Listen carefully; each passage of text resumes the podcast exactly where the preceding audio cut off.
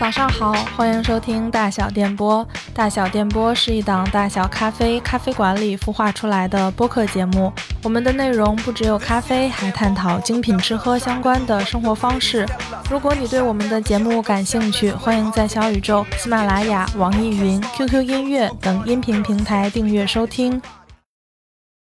本节目由中国工商银行冠名播出。中国工商银行，您身边的银行，可信赖的银行。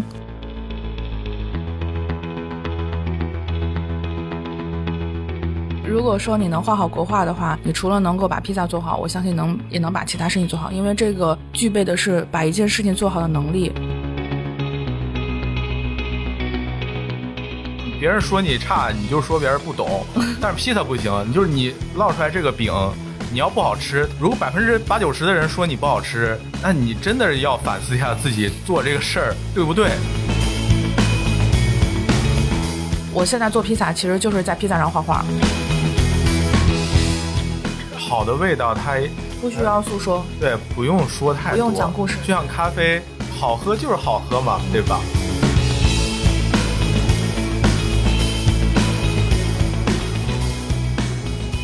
大小电波的听众朋友们，大家好！现在我们在大小电波活捉主理人的录制现场。今天我们是在景德镇录的。今天录节目，除了我之外，还有我们的朋友竹子跟我联合主持。当然了，除了竹子之外，今天我们请到了两位主理人，是两位在景德镇。做披萨的是一家在陶溪川里头的一个披萨店，但是他们的故事可不仅仅是开一家披萨店卖披萨这么简单。两位可以先介绍一下。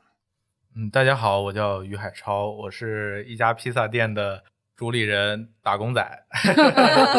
这家店的老板是谁？请隆重上场。嗯，大家好，我是一家披萨店的老板，我叫一家。你看，呃，自我定位还是非常精准的。OK，那个今天实际上我们录制这个节目的一个契机，因为大小在景德镇除了咖啡馆之外，我们还有另外一个项目在三宝村，叫三宝院子。是因为三宝院子和一家在今天晚上有个飞行厨房的一个呃活动，然后是一家要去三宝院子里去烤披萨。尤其是这个披萨的食材中，我们用非常多景德镇本土的一些食材。我们也是因为这样的一个内容的共创，我们认识了一家，也是借着这个机会，除了做活动之外，想聊聊无论是他们开这个披萨店的故事，还有就是呃咱们这次活动。因为我听竹子讲，跟你们聊起来才发现，哦，你们其实不仅仅是说开着店等着客人上门，你们还是挺希望去做一些内容的。嗯，对对对。我先说一下我们跟一家的缘起吧，也是我们三宝第一次做活动的时候，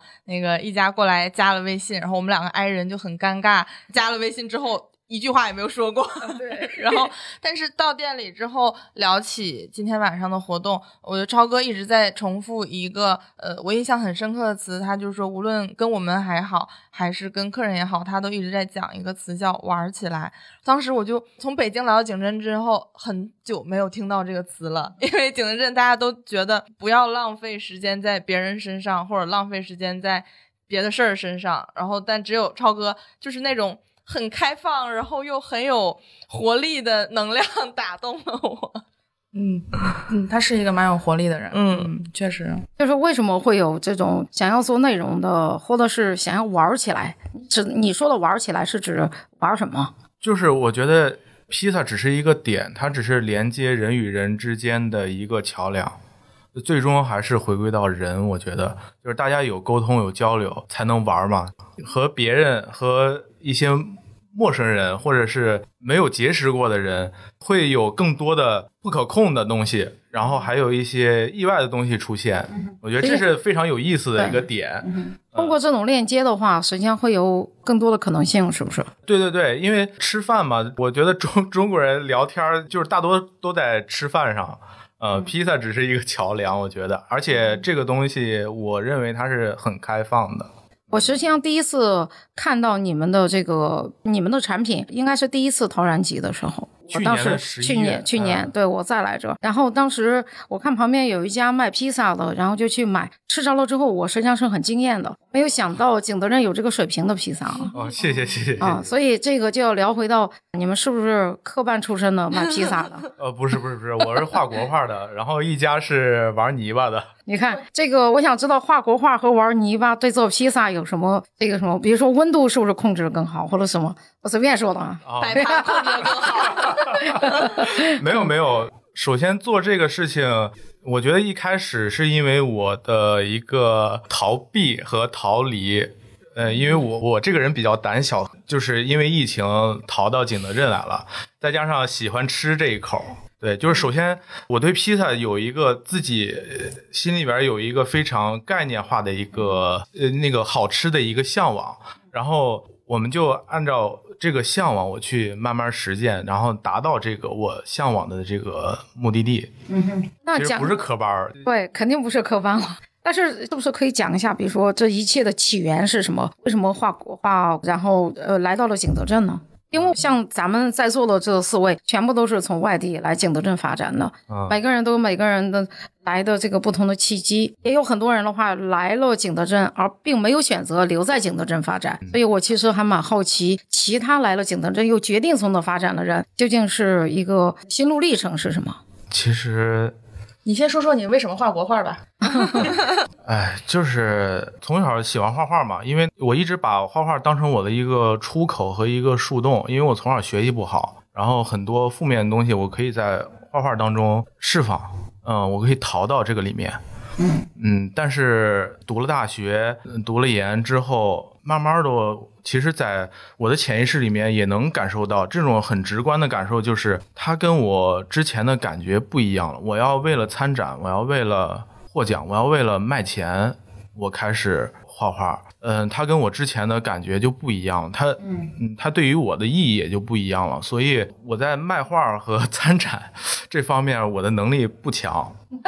对，我不想指着它赚钱，但不能为了卖钱画画，但可以为了卖钱做披萨。因为呃，吃的东西还是有差别，因为他在、我自己个人认为啊，嗯虽然他觉得在画画和卖饼这上的这两件事上获得的认同感是同样的，他认为，但是对于画画来说，他更想要画画是一件。在松弛的时候，在放松的时候能完成的事情，因为他觉得在松弛的时候，他自己才能迸发灵感，然后才能够画得更好啊、是这样的吧？对对对，也也不是说迸发灵感吧，就是还是回归到它是一个，我想把它把画画这件事儿当成一个，就像我小时候他给我的感觉一样，它是一片自留地，嗯它是一片我的净土，我不想让这个东西背负太多。呃，烙饼这个事儿，我可以做好吃，然后分享给大家，大家给我钱。呃，我能够兼顾物质和 自我成就感吗？对对，其实主要是自己喜欢吃这口吧，嗯，然后又能把这个如果做成事业的话，呃，能够解决生活最基本的物质问题。那之前的话，你们是在哪个城市来着？武汉，呃，武汉是吧武汉，哎，你们是口罩这三年的话，你们来到景德镇，那期间你们只考虑来景德镇吗？还是也考虑过去其他城市？哇，当时也很紧张，就是疫情 武汉刚解封的时候，我们就立刻从各自的家，呃，我是河北石家庄人，然后哦他是湖北十堰人，然后我们就各自从自己家来到武汉我们那个出租屋里面，然后就想，哎呦，这个疫情了，然后我们是要留在这儿还是要离开？嗯，他说去，要不去景德镇吧？我一想，哎，去景德镇也行。我那会儿还想的是，那在哪画画都可以画。所以还是老板比较有主心骨，看起来。对对对对，然但后是那个时候从武汉来景德镇的时候，在做这个决定之前，然后我就问他要不要来景德镇，但是我也会一而再、再而三的跟他确定，我说你想好了吗？要不要跟我一块儿去景德镇？对，但是有的时候后来就想着想说，我老是找他来确认这件事情的时候，是不是我自己还没有确认？对。哎但是一开始的时候，为什么就想着来景德镇？也就在这呃一切之前，你是不是也对景德镇有一些了解？我在景德镇读的研，哦然后之前就在景德镇上学，因为我本科读的也是陶瓷，然后所以就是其实我从大一的时候，每一个年的暑假都会来景德镇，来这边乐天那边不是当时有那个可以有驻场的空间，大空间那边，哦，那是零几年呀？呃，一零年的时候嗯就来过，嗯、就其实很早的时候来过所以你其实你是最早一批淘大景漂。呃，我还不算最早的，因为我是一零年上大学，然后一零年到一四年，我是每个暑假都来景德镇，然后后来是一四年开始在这上学，从一四年到一七年是一直待在景德镇。对，嗯，我还不属于最早的景漂，应该还有更早一波的。所以说，实际上你们在决定来景德镇之前，你是也是已经是对景德镇已经有所了解了，然后才有了这个提议，是不是？嗯，那对那你们来到景德镇之后，尤其对于海超来说，他要选择一个行当，要去做事情，是吧？就是在那种情况下，就非常确定性的就选择了卖披萨吗？嗯，没有，我觉得因为在画好一张画这块儿，我还是有自信的。嗯嗯，所以我就是觉得做其他的事情，嗯，我可以试试，应该按照画画的这套逻辑来做的话，应该没问题。嗯，对，所以我就抱着刚才讲到的那个对嗯美味的一个概念，然后用画画的方式来烙饼。嗯哼，对，嗯，其实是这样子，就是我们俩一直坚信一点，如果你能做好 A 市的话，那么 B 市你一定能做好。嗯哼，对，如果说你能画好国画的话，你除了能够把披萨做好，我相信能也能把其他事情做好，因为这个具备的是把一件事情做好的能力，能把事情做好是在能把画画做好这个之上的。对，就是因为可能你掌握了能把事情干好的一个逻辑吧，我是这么认为的，就我们俩至少这么认为的。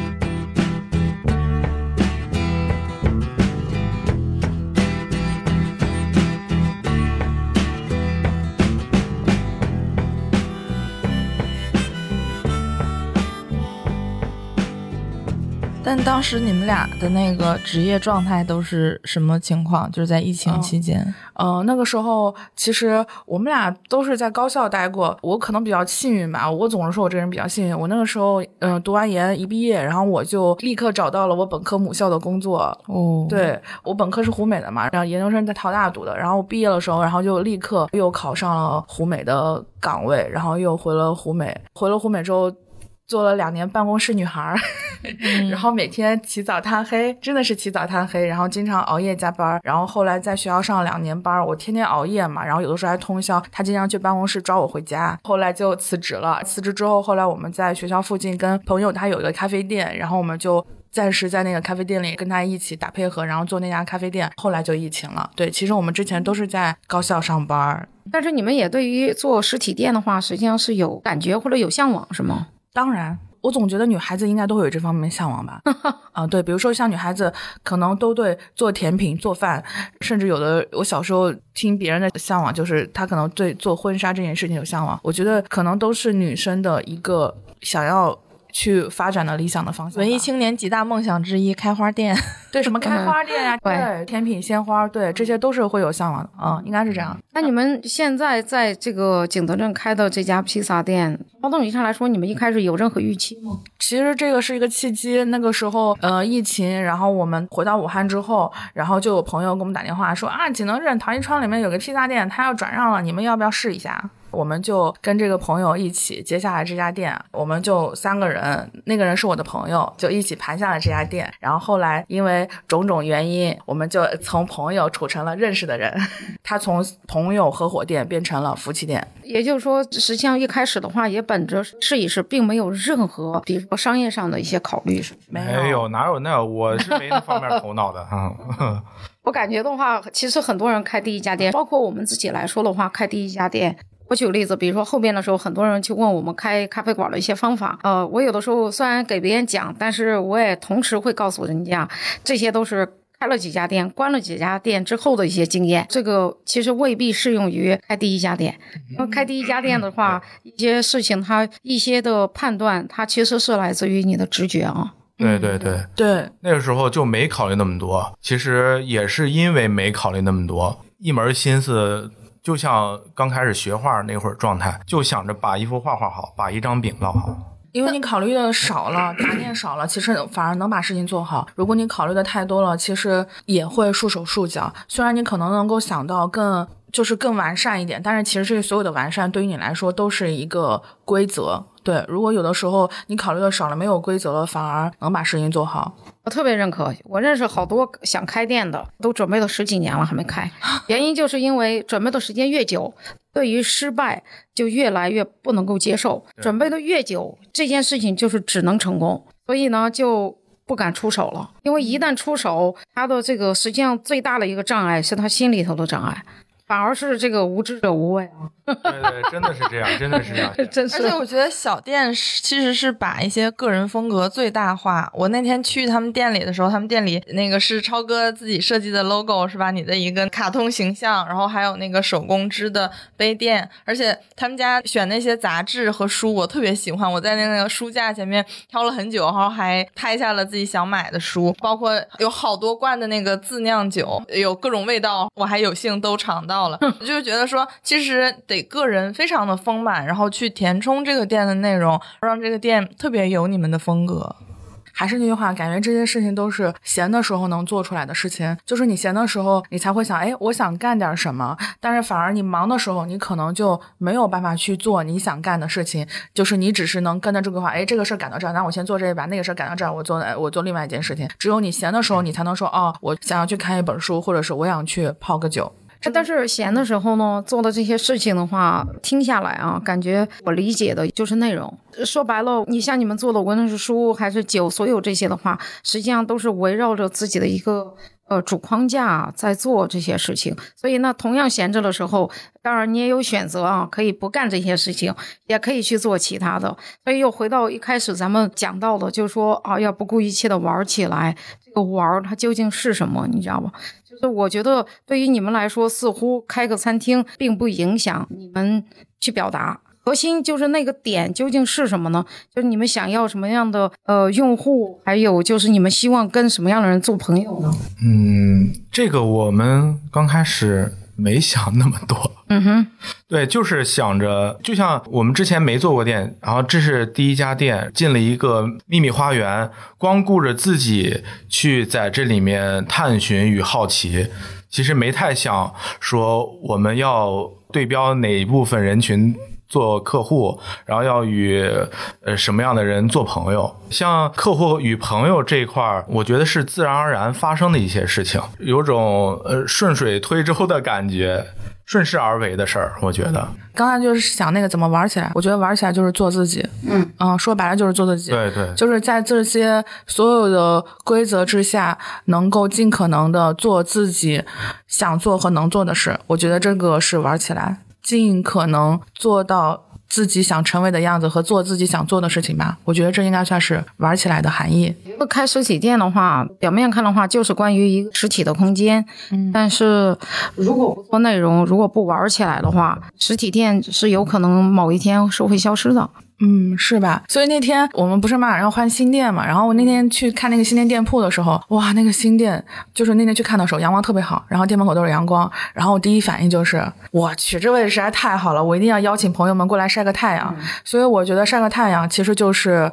想要去玩起来，然后也是我想去做的事情，也算是一个内容吧。因为我觉得就是所有的餐饮店，如果说对于好吃是一个基础的标准的话，这是肯定的吧？那。在做的好吃之上，我们可以做点什么？我觉得这个才是我们需要去做的内容。嗯嗯，那你们在过去的话，有没有跟？因为这个地方是景德镇嘛，所以你们有没有跟景德镇的一些陶作者呀，或者是各种在这边创作的艺术家，你们有过什么样活动或者合作吗？暂时都还没有。对，哎，你们店开了多久了？三年多了，三年了。嗯，你们自己的的话，过去的话。都是把光研究做披萨的各种各样的这个心法。嗯，其实我觉得来景德镇不一定要做陶瓷。是是是是。对，呃，首先我自己对做陶瓷，嗯，没那么大的兴趣。嗯，如果没有兴趣的话，我去做这件事情的话，很容易落到我要捏一个东西或者做一个陶瓷，我要卖钱，就是陷入到这种境地。当然，烙饼也是为了，但是出发点不一样。嗯，那这个事儿就跟我在大城市工作一样了，就之前那个工作对于我而言是一样的。我觉得不要碰这个，我觉得我没有这方面能力和天赋，我觉得那个就不要碰了。不然的话，浪费时间，浪费生命了。那一家没有想过要重操旧业什么的，在店稳定之后，我觉得不是不行，但是其实一个是现在有很多事情，然后绊住了我的双脚，绊住了双手。然后其实我觉得，如果对于我来说做陶瓷和对于他来说画国画应该是属于同一件事，但是他做画国画的话，对他来说可能是一个放松事情，但对于我来说做陶瓷，它会有一点像正念的感觉，它会使你投入到这件事情上。我觉得你们俩给我一个感觉，就是呃，又说一些政治不正确的话哈，跟本地一些拿陶瓷卖钱的人不太一样的，就是你们好像无论是把国画也好，还有陶瓷手工的创作也好，就把它更神圣化或者更纯粹化了，就觉得说，嗯、那它更靠近我的精神世界和我的意念。就像你说的，我可以烙饼卖钱，但是关于我的艺术创作，关于我的自我表达，还是要更谨慎和更脱离日常生活。对于他可能是吧，但是对于我不是。对于我来说，我享受在做陶瓷的时候，那个时候自己放松的状态吧。你你画国画这样吗？嗯、因为我在这方面其实正儿八经在读书的时候，我没有太能够感受到，因为每一天都有身边的同学，每一天都在出新作品，啊，卷你，对，每一天大家都在为了接下来的展要去做准备。嗯，其实这种状态我不是特别喜欢。再一个就是国画这个事儿，其实说是叫国画，但是我不并不喜欢之前的那个圈子，它有一点脱离了最本质的东西。大家都在经营，我觉得是大家都在都在变成一个生意人。啊、我不是生意人，我只是想当一个画画，但是在这个事儿上我是受过错的，就是我体验很不好。我更希望把这个事儿还是退一步吧，我我就不掺和了。对，他画画就是因为我们俩认识很多年，他画画让我有很大的转变。就是以前他上学的时候，他读研的时候，我又在湖美上班，那个时候呢，我就会发现，我老是说你画的画怎么这么苦大仇深。我我我一会儿给你们找点图片，你们就知道，就是就感觉他的那个感觉当年有多苦，现在披萨就有多好吃一样。不一样。他读书的时候画的画很苦大仇深，然后但是他自从毕了业之后，就会发现他画的画开始松弛下来了。就有很大的差别，就比如说他毕了业之后，大部分画的画，然后会以两个形式出现，一个就是在我们在朋友家玩的时候，一个就是会出现他的 iPad 里。其实这两个时刻都是他不用完成任务所画的画，然后就跟以前上学的时候不一样。这是我看到他的转变，因为之前老是我看到他上学的时候，每一幅画让我都觉得哎，其实这是有原因的嘛，因为我那会儿就是心里不舒服，我只是嗯借一个形象，我是工笔人物方向，就是借一个形象来表达自己。那会儿就是你要表达，你不会那么自由的，你就是要在自己的专业限制内。然后还有一个就是你有任务的，就像写论文要发表那种，我尽可能的在这个任务框架里面让自能够表达自己，就是就是跪着的时候，我也在想，我跪其实是另一种姿势，我不是在跪，嗯，就是这种表达吧。那会儿状态也不是特别好。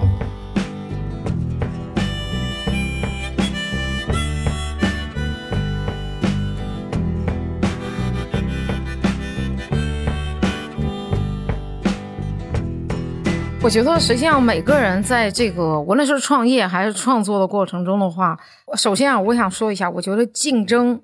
竞争这件事情，或者跟人比这件事情，无论是从任何一个角度来说，它都不是一个健康的状况。就是我说的这个，它就是不健康。我换句话说，有的时候，当你去跟人比的时候，或者生意上跟人竞争的时候，你会逐渐的忘记你自己想要什么。对，对你只是想赢而已，是不是？但是实际上那种想赢，你反过来的话，实际上对自己的伤害很大的。对这个东西，它会扭曲你。是啊，嗯是啊，所以何必呢？我觉得我特别理解你刚才说的，那我干脆就退一步，那我干脆这个什么，老子就退圈了，不玩了，然后自己找着自己的平衡点，是这样的一个状况。对对嗯对对，我觉得就是让自己舒服吧，就是生生命有限，但是不要陷入到这种，尤其现在干个啥，每一个行业到最后，一大波人都会又回到了之前我们高中的时候说那句话，就是什么你你们读书，你们考高考就像挤独木桥，其实嗯没有独木桥这个概念，我是这么认为。对对，对，我完全认可。每个人都有自己的路，我觉得就是很奇怪。我主要是觉得在世俗的社会里头，大家对成功的定义过于狭隘。对，太二元了，我觉得就是很畸形，而且我就是这个地儿不舒服了，我就逃走，因为我不是一个勇敢人。我其实我打心里特别佩服那些就是一直在那个圈子里边战斗的人，我觉得那那些人真的是勇士，但我不是。睡在黄豆上了这群人，那么硌得慌，怎么还能睡呢？对对对，我真的真的，我我不是，我我我我得那个啥，对我自己舒服。超哥能描述一下你现在的比较舒服的状态和生活，每天大概都是什么样的吗？就是我烙披萨的时候吧，还有我画画的时候，大家看似就是每一张饼它是都是都一样的，一个玛格丽特或者是一个什么披萨，呃，它虽然都叫这个名字，但是我在做它的时候，它会根据每一天的温度、面团发酵状态，它都不一样，它需要我我自己的能力去把它们尽可能的都达到一个好吃的状态。它是一个完全你自己可控的事儿。啊，对对，这种掌控感是我之前从来没有，就是也不能说从来没有吧，就是从高中毕业到呃研究生毕业这段时间，很长一段时间没有感受过的那种，就是一个实实在在的东西，因为你自己的双手，因为你自己脑子，然后它会变得这么有趣。所以有的时候我跟一家聊天也是，这个事儿它拯救了我，它让我变得就是脚踏实地，感觉就是双脚踩在大地上。通过自己的能力努力，他可以达到的这个，就像真正回到我最早被教育的时候，就是只要你努力，你就能怎么样。我在这个事事儿上完成了，对完完成了，但是在其他事儿上，我真的没有，不是他们那说的那样，说什么嗯你考上大学你就能怎么怎么样，你读了研究生你都能怎么怎么，就是一次一次的打破了这个，我觉得是一个谎言。对，我觉得都是骗人的。但我觉得我看见的你好像还在做别的努力，因为比如说，其实你那天跟我说你们做的是最经典的意大利的拿坡里的披萨，然后你会，呃，我看到的会还原一些食材呀、一些呃，可能在外国呃本地的配方，就是这个的方向是哪儿来的呢？因为我喜欢单纯的东西、简单的东西，也是刚开店，然后就是无意中也接触过，去上海什么的，我说哇，这这种类型的披萨真好吃，它跟我之前接触的不一样。，对，嗯，因为它就是食材简单，但是他们能用这些简单的东西攒在一块儿，能出这么好吃的味道。嗯、这跟我之前的向往也是不谋而合。纯粹。呃，对对对，然后我就是朝这方面努力呗。哎，我看到你说你要去参加这个职业技能还是什么一个大赛，好像就是关于披萨认证的是吗？对，就是因为自己一直太有意思了！在这方面都有一个，其实还是有一个自卑心理吧，就觉得自己是逃脱了一个，但是 你逃脱了一个评价系统，又进外了另外一个评价系统。他这是现在的评价，就是他对自我认可的一个肯定，就是他为什么就是这个刚才那个张老板说的那个叫意大利拿破里披萨职人认证，哦。对，然后这回今年的认证是在南京，然后他做这件事情，他其实是想去寻找一个自我对自我的认可，他不是要去寻找别人对他的认可，他其实更多就是想看自己做了三年这种类型，我们现在做的披萨叫拿破里披萨，然后他自己想知道自己在拿破里披萨这一块，然后他自己钻研了这么多年的一个认可，他想是去寻找的是这个认可。就是一个，因为你完全是自。学的，是吧？嗯、对，一开始就是每天看油管，然后因为这个跟中餐还不太一样，呃中餐很多东西，呃，我觉得就是接触不到，就是很多呃所谓的精髓的东西什么，但是这也是外国很多西餐这块，他们是更乐于分享，然后更乐于展示自己的。分享自己的配方，或者是不管是什么，它像一个开放代码一样，啊就大家对对对都可以用。嗯，对对对，我就不断的去实验，然后这个人的试一下，那个人的试一下，然后最后呃找到他的长处，这个披萨烤出来什么味道，那个人的配方烤出来什么味道，可以根据自己的那个还是最之前的那个想要的那个状态，去集各家之所长，达到自己想要的那个，这其实也是一种学习能力和想象力。呃，可以这么说，其实跟画画很像。我都不知道国内还有这种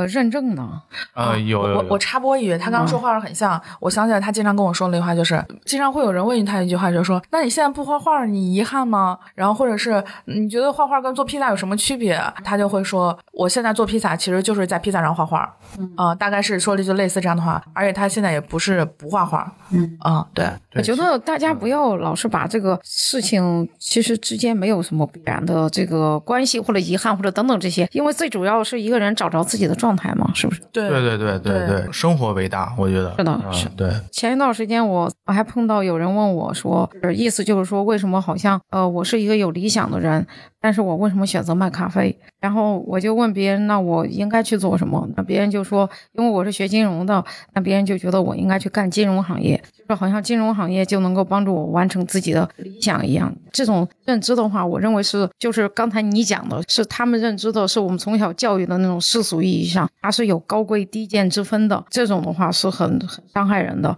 所以我们绝对不要被这种价值观绑架，也不要被这种价值观给束缚了。呃，最终我们会变成跟所有人一样嘛？是不是？如果就像您说的，最终变得跟那些人一样，还是成功的。如果换作是我的话，我估计如果在那种评价体系里面，我会很很失败。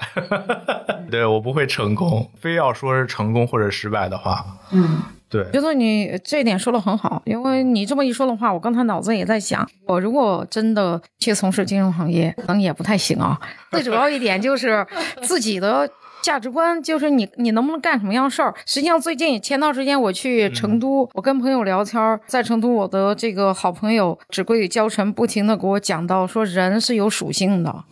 是人是什么就是什么。举个例子，就比如说，包括三宝院子，我们自己也在卖一些精酿，然后在那里头的话，因为我们没有开之前，我去其他的酒馆。我发现大家卖的那个酒都是二十块钱左右的那个工业啤酒，然后我就喝。我们开了之后就说啊，这个地方的话，可能大家的消费水平有限，或者是可能大家也更喜欢喝这种普通一点的啤酒，于是我们也进了。后来发现我们那种级别的酒是卖的最差的，嗯，其实没有什么人选择，你知道吧？所以你不得不服，就是人他确确实实有属性的。实际上，他的文化教育、他的认知水平，然后跟他的这个消费，它之间的距离，呃，越小，匹配上了，那么好的东西就是会被认可的，是不是？我觉得卖披萨的话也是这个样子啊。对，披萨这个东西，它有一个主观的标准，也有一个客观的标准。客观标准就是至少百分之八九十的人，他就像意大利人，他对这个东西他有一个所谓的协会，他们对这个有原教旨主义的，他们对这个东西特别的较真儿，他有一个这样的客观标准。然后主观标准就是你在这个客观标准之上，你还能做些什么？就是我之前画画那个圈子呢，它很容易陷入绝对主观标准。那天我跟竹子也聊的这件事儿，就是很容易，你就画着画着你就变成大师了，你就自己就给自己 自封的，对，我大师我，你不管别人懂不懂啊，别人说你差，你就说别人不懂。但是披萨不行，就是你烙出来这个饼，你要不好吃，如果百分之八九十的人说你不好吃，那你真的要反思一下自己做这个事儿对不对？它是有一个客观标准在的，它是有一个底线的。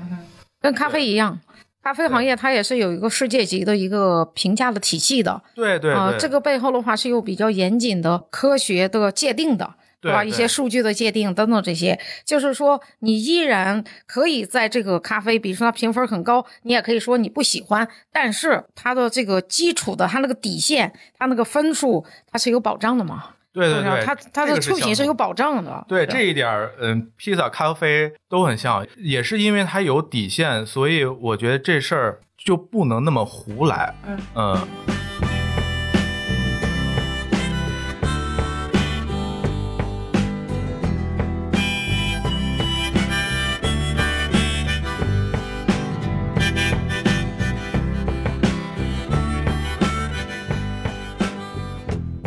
我觉得还蛮有意思的。我觉得听你讲到这里，我觉得你确确实实呃更适合这些做有底线的事情，因为在没有底线的事情里头，仅仅是讲这个主观的东西，你不可能超过别人的，是不是？是的，是的，是的。那个，我觉得这让我想起来中国的茶行业啊，中国的茶，中国茶实际上从某种意义上来说，我们并没有一个大家都公认的一个标准。所以今天你觉得对于很多人来说，判断一个茶好喝不好喝，确确实实它是完全主观的事情啊。对对对，我对茶这块我也不了解，但是我作为一个外行，外行的外行来在角落看待茶这个事儿的话，我感觉它跟当代艺术很像，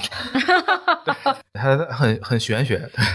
啊，就像张老板刚才提那个说人的相似属性，其实我觉得我们吸引到的听众或者是客人，其实跟一家很像。一家也是，他们跟我讲，店里有很多外国客人呀，或者是景漂呀，或者就是一些观念比较新的创作者，起码我看到的，嗯，觉得这个事儿还挺神奇的。对我们吸引到的很多都是这样的人，嗯啊，对，其实我一个是位置的问题，然后一个是我们品类问题。其实我们自然流量是很少的，可能跟你们差不多，就是我们自然流量是很少，但是这也是我们自己的一个取舍的问题。我们包括我们新店选址也是，我们都是想屏蔽一些自然流量，然后所以我们吸引过来的也都是刚才竹子说的那群人，嗯，对，很神奇哈。然后呃除了竹子刚刚说的那些人之外，还有很多一些北上广深嗯找过来吃的客人，对对，我我一直我信奉就是。酒香不怕巷子深吧，在这个时代，很多人也跟我说：“哎呀，现在不能你再抱这种想法了，你就要走出去，你就要让更多人看到，你要做营销，你要做这个做那个。”其实我觉得这都是转瞬一一时的事儿，就是它它不长久。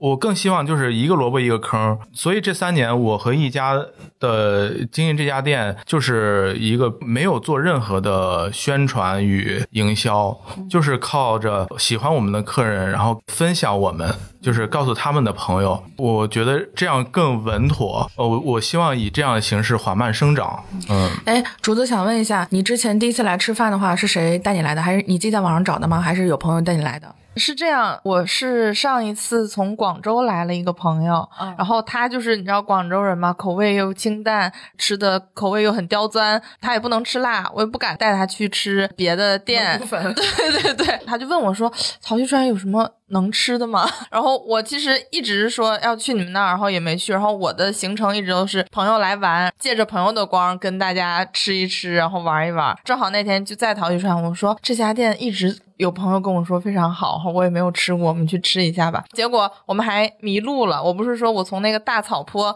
设草上去的，就没有走那个楼梯。从那个草坡上去之后，他然后我那个朋友就说：“嗯，开在这个地方开了这么久，应该是挺好吃的。”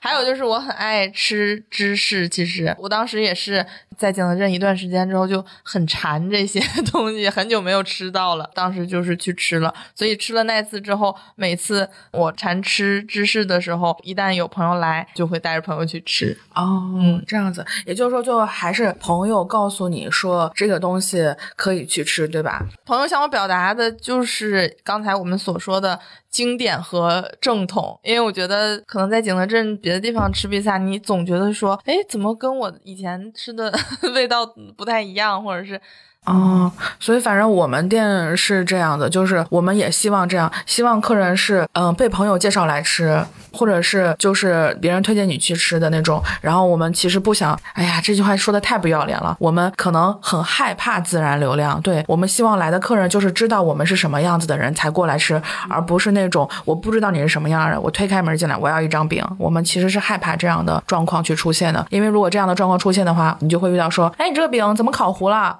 呃那那个你给我重做一个。我一般都是服务员这个时候来找我，我就跟他说，你跟他讲说再做一张还是这样。我带着广州朋友去吃的时候，只用一句话就说服了他。我说：“你看他们的菜单，你就知道很正宗。啊，我要说点什么因为我是很爱谢谢吃，我是很爱吃玛格丽特的。包括你们会把那些芝士的名字什么的都注明，就是现在其实很多披萨店都不会那么干了。哦，其实就拿破里披萨，它这个真的跟外面披萨不一样。其实现在中国人吃披萨第一口奶是必胜客给的，然后必胜客的方式是呃尽可能的往上面加多料对对，但是我们是嗯像拿破里东西，他们就很简单，就是它是料，它不是要越多越好，它就是要强调有呃有西红柿酱，然后有橄榄油，有罗勒叶，然后有水牛奶酪这些东西，其实是不多的，但是这些东西看起来你只有这四样东西，然后再加上你的面团，可能真的不多，但是这四样东西的成本加起来也也许是比一张料很、鸡肉很多的披萨的成本是会更高一点的，但是你吃到的确实是更好的原材料。但你们的沙拉也很好吃，确实，哎，张老板，你记得你跟我们说过什么话吗？跟我上。你是不是来我们店里堂食过一次？那天是背了个大书包，然后啊是是是那天光有点刺眼，你记得吗？哦哦哦，然后还换了记起来位置了，不好意思，没事现场还投诉。没有没有没有，没有 没有哦，你记不记得你走的时候跟我们对对对，说说过什么？那个也确实有一个射灯有点刺眼，啊，对对对对。对对，完了完了，没有没 有，别害怕别害怕。这个建议很宝贵，真的是，因为呃这方面我们有的时候真的是照顾的很少，然后您提了之后，我们立立刻就去改了那个座位的设对灯，对对对。谢谢其实我更更希望就是客人能够给我们有这、嗯这方面的这其实是一种反馈细节的关系。对对对对，我我我觉得您愿意跟我们说这个，也是对我们真的很在乎。所以哦我觉得产品很好。然后那天坐下之后，我们是所有东西都吃干净了，你知道？但是就是那个灯光，我不是中间换了一次位置嘛，啊就是那个对对。除此之外就，我是觉得在景德镇，反正吃披萨这个是不用去想，就是去宜家。因为这个东西太单纯了，嗯就是你用好一点的原材料、好一点的食材，再加上就是有底线的技术，它出来东西一定不会差。这个世界上哪有在现在这个社会哪有那么多说你用这个就一定就会怎样的事儿呢？但是它就是一个，就是给我体验很好。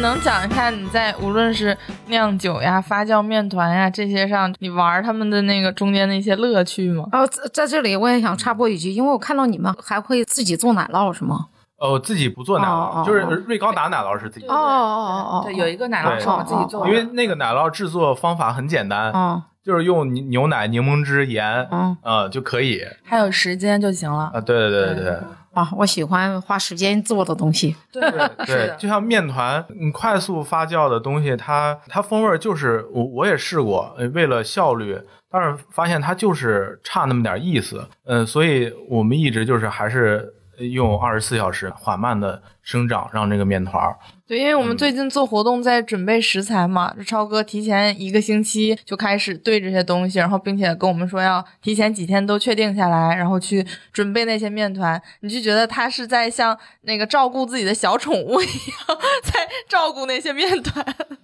对对对，因为那些其实都是我个人认为都是有生命力的，嗯，就是它是活的，它是会生长的，嗯，会呼吸的，嗯对对，我要对它负责任，我觉得啊、嗯不然的话，嗯呃，因为之前也是遇到一个什么事儿呢，就是我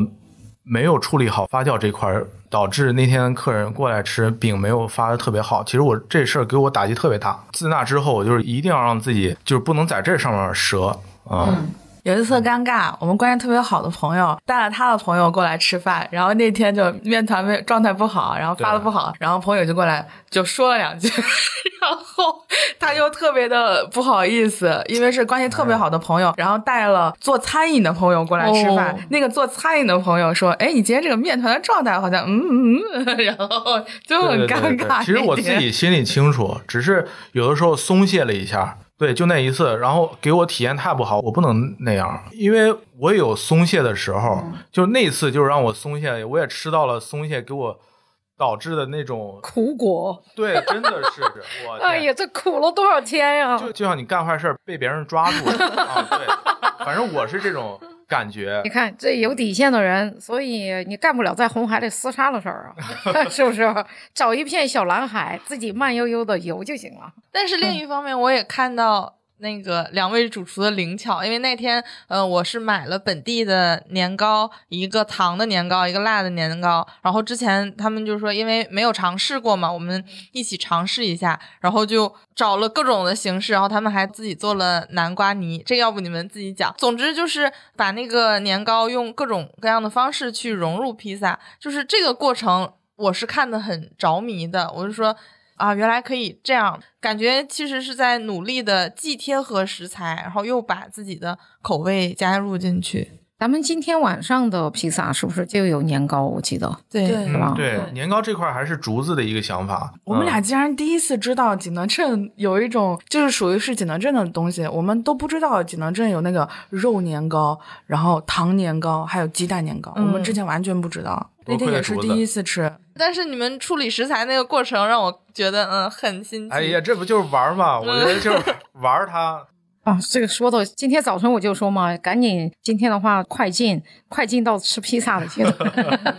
可以可以，其实，因为我知道你们现在那个店址正在搬，要从陶溪川的一期搬到二期去了。你们自己对自己的新店，或者是说这个是一个什么样的预期呢？或者我是说是一个什么样的设想？比如说现在的这个店，就是有没有什么你们希望去改进的？你们希望从新的项目上能够实现？就是能让呃喜欢我们客人体验更好。就像您说的灯光的问题，然后还有就是，然后还有就是回归到就是喜欢我们的人更喜欢我们，让他们更舒服，这是我们要做到的。但我很关心一件事儿，就是为什么这一次我们活动的菜单里也会有那个辣椒炒肉披萨，是超哥给我们的启发。他说在那个被封在家的期间，他们想尝试说把辣椒炒肉跟那不勒斯的 风味融合在一起，然后我就心想说还可以这么做。当时你好像也提到了说想把它加到那个新菜单里，嗯，嗯对，口罩期间呢，就是封在家里面，景德镇每天的物资里面最多的就是各种辣椒，各种各种辣椒。这太好笑了。红对，的、绿的、红的、绿直的、黄的，然后直的、直的弯对对对对对，各种各样的，就是我天，这是对辣椒大开会。它别的很少，但是我们又不能说是被这种打败吧，就是还不如就是玩起来。这一点一家做的比我好，我那会儿还状态不是特别好，他就是完全能够把这些东西看怎么传个什么好玩的事情出来，每天写小本本，呃，制作菜单在家里面。解封了之后，我们立刻就带着那些辣椒，对，用景德镇本地的方式去处理一下，就是先炒一下。炒完之后放在披萨上，再放上意式熟火腿，呃，这是意大利的风味儿嘛？试了一下，哎，还挺好吃，嗯，所以我们才想的是，呃，这个可以搞，对回归到好吃嘛，所以其实挺期待今天晚上的话，这个吃披萨，而且我知道今天晚上的话，这个人不会特别少的。这个，所以刚才你讲到要用到罗勒的时候，我脑子就想，离你烤披萨最近的我们种的罗勒，晚上会不会都秃了？没事没事，我们家多呢，我们家种可多了，我们会带的。对对对对对，接下来的话，除了这次活动之外，我觉得我们应该从内容共创这个角度来说，咱们持续的做一些事情，好吧？从某种意义上来说，这也是我们在景德镇做事情，对我们来说，甚至于是最大的一个鼓舞，因为我觉得。景德镇它的优势是因为它是一个素材库，嗯它不是因为这个地方好像东西便宜，我们来这地方做生意的，嗯，哦，不是这个逻辑，你知道吗？这地方你也发现了不便宜是吧？